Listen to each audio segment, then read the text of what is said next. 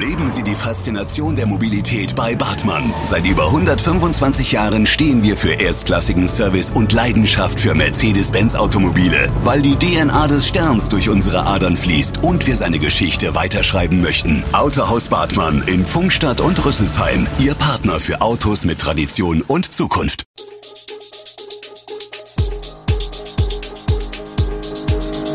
Gude, unser morgendliches News Update.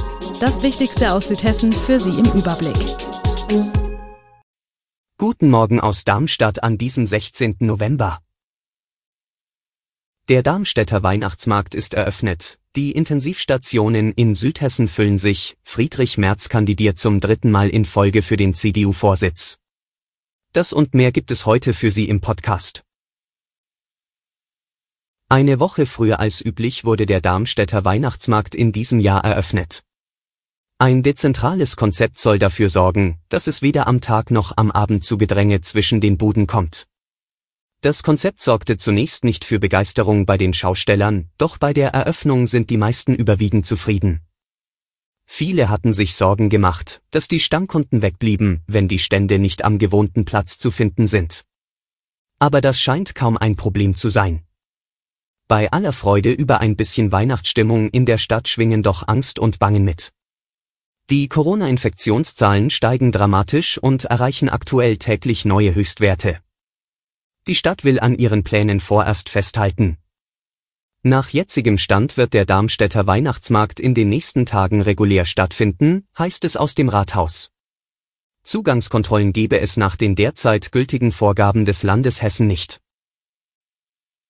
Eine Fußgängerzone nur für Fußgänger, Dafür will sich die Interessenvertretung für ältere Menschen in Darmstadt verstärkt einsetzen. Konflikte mit Rad- und Rollerfahrern nehmen nach Beobachtung vieler Abgeordneter des Gremiums zu, besonders auf dem Luisenplatz.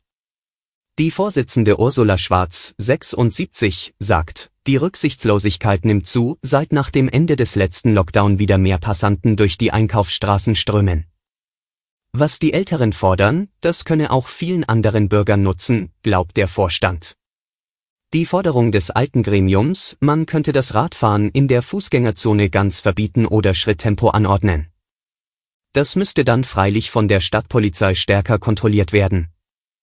Die beim Ordnungsamt angesiedelte Stadtpolizei wird gerade aufgestockt, die 71 Stellen sollen bis zum Frühjahr besetzt sein. Doch deren Aufgaben sind vielfältig, unter anderem müssen die Ordnungskräfte die Einhaltung der Corona-Auflagen überprüfen. Die vierte Corona-Welle mit höheren Infektionszahlen als je zuvor erreicht die südhessischen Krankenhäuser und macht sich in einer zunehmenden Auslastung von Normal- und Intensivstationen mit Covid-19-Patienten bemerkbar. Erste Kliniken beginnen mit der Verschiebung von planbaren Operationen, um eigene Kapazitäten nicht zu überlasten. Die Rückmeldungen der Krankenhäuser der Region auf eine Anfrage dieser Zeitung von Montag zeigen, dass die Erkrankten in Klinikbehandlung zum überwiegenden Teil nicht gegen das Coronavirus geimpft sind. Das gilt insbesondere für die Patienten auf den Intensivstationen. Am Klinikum Darmstadt wurden am Montag acht Covid-Patienten auf der Intensivstation behandelt. Sechs von ihnen waren ungeimpft. Auf Normalstation lagen 14 Patienten, darunter fünf ungeimpfte.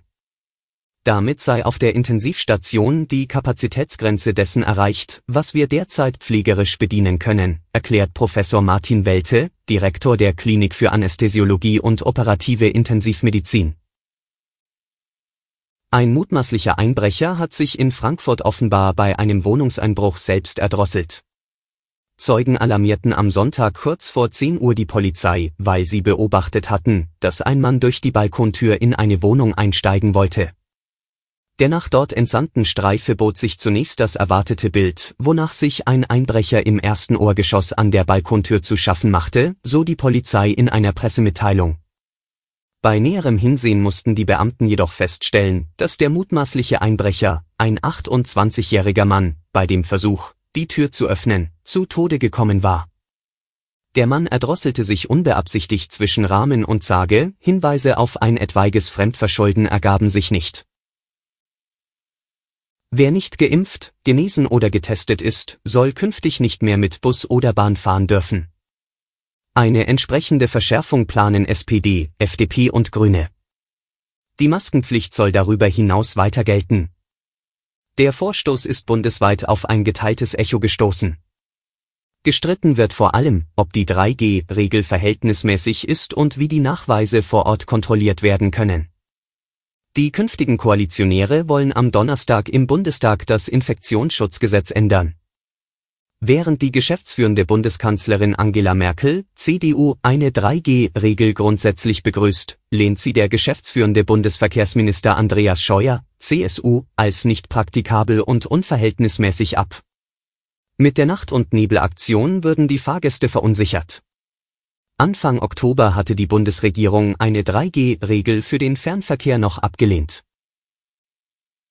Ex-Unionsfraktionschef Friedrich Merz kandidiert zum dritten Mal in Folge für den CDU-Vorsitz. Der Vorstand seines CDU-Kreisverbands Hochsauerland nominierte den 66-Jährigen am Montagabend in einer digitalen Sitzung einstimmig für die anstehende Mitgliederbefragung zum künftigen Parteivorsitzenden. Neben Merz haben der Außenpolitiker Norbert Röttgen und der geschäftsführende Kanzleramtschef Helge Braun ihre Kandidatur für die Nachfolge von Armin Laschet angekündigt. Der neue Vorsitzende soll nach einer im Dezember geplanten Mitgliederbefragung am 21. Januar von den 1001 Delegierten eines Parteitags in Hannover gewählt werden. In der CDU laufen die Vorbereitungen für eine Vorstellungsrunde der Kandidaten für die Nachfolge von Armin Laschet als CDU-Chef auf Hochtouren. Nach Informationen der deutschen Presseagentur in Berlin soll es unter anderem mindestens ein Format geben, bei dem alle Bewerber sich den Mitgliedern vorstellen und das beispielsweise auch im Internet oder im Fernsehen übertragen wird. Alle Infos zu diesen Themen und noch viel mehr finden Sie stets aktuell auf echo-online.de.